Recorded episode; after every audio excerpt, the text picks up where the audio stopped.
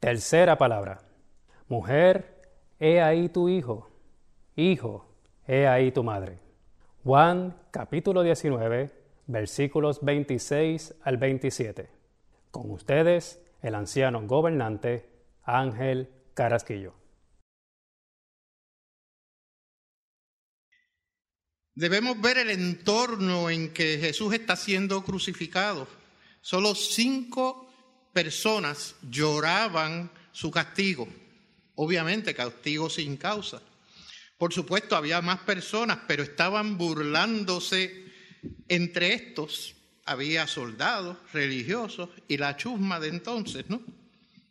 El versículo en Juan capítulo 19, versículo 25 nos dice que estaban también María, la mujer de Cleofas, de la cual no se sabe mucho.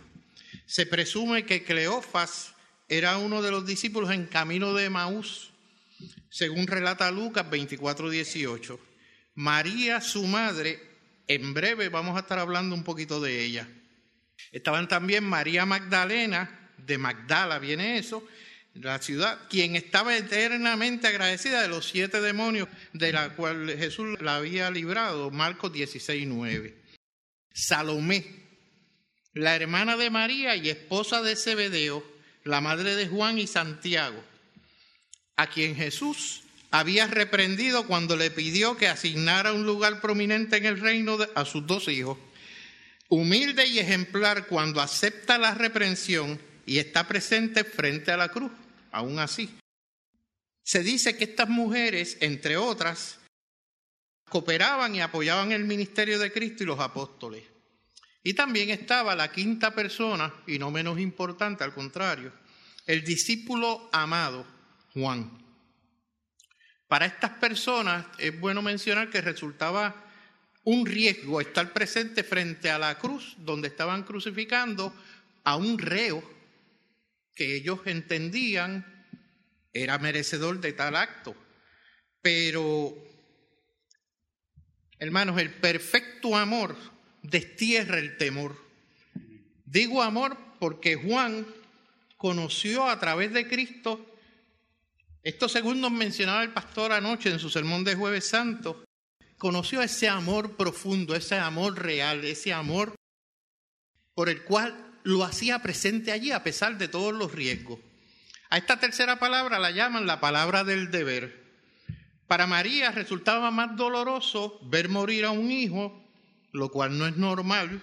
En el orden natural debemos ver morir a nuestros padres.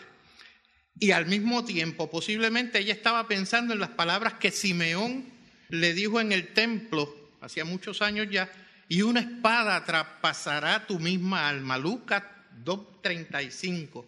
En adición, pensaba en todas las vicisitudes que pasó después que el ángel dio las buenas nuevas de su embarazo.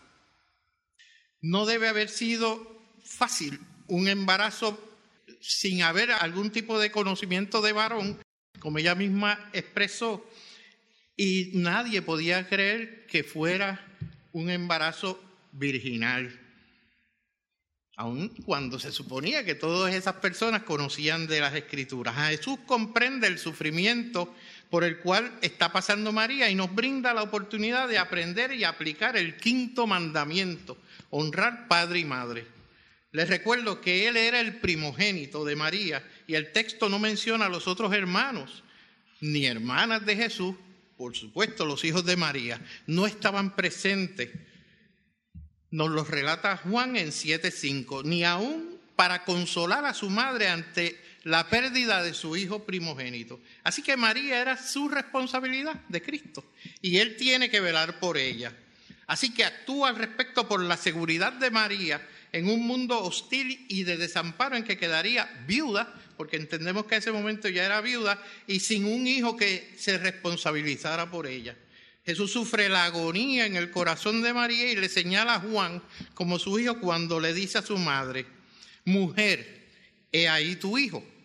Aquí el Señor, aún en su dolor y sufrimiento, no relega la responsabilidad de dejar a su madre desamparada y le dice al discípulo amado, he ahí tu madre, para consuelo de ambos y seguridad de María. Y desde aquella misma hora la recibe Juan en su casa. Les recuerdo que Juan era sobrino de María. Una de las mujeres que estaba allí era Salomé, la mamá de Juan. Jesús y Juan eran primos y María era tía de Juan.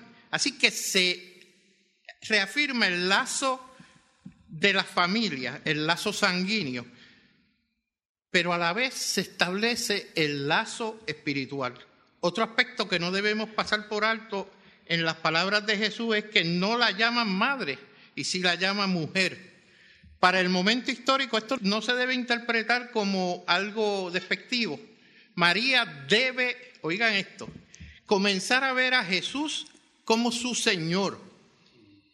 Sí, incluso entonces sufrirá, pero será un sufrimiento diferente. Entonces sabrá que aunque indescriptiblemente terrible ver morir al Hijo, la agonía de Él es, sin embargo, gloriosa debido a su propósito. Entonces comenzará a concentrarse en su significado redentor. Lucas 24-26 nos pregunta, dice, ¿no era necesario que el Cristo padeciera estas cosas y que entrara en su gloria? Cristo desde la cruz está encomendando a María en las manos de esa familia espiritual a la que nosotros todos pertenecemos. El dolor del parto pasó. Comienza el gozo que todos nosotros, al igual que María, debemos sentir. La cruz ahora tiene otro significado más allá del dolor, producido. Nos corresponde vivir eternamente agradecidos de nuestro Señor Jesucristo y nuestro Salvador. Amén.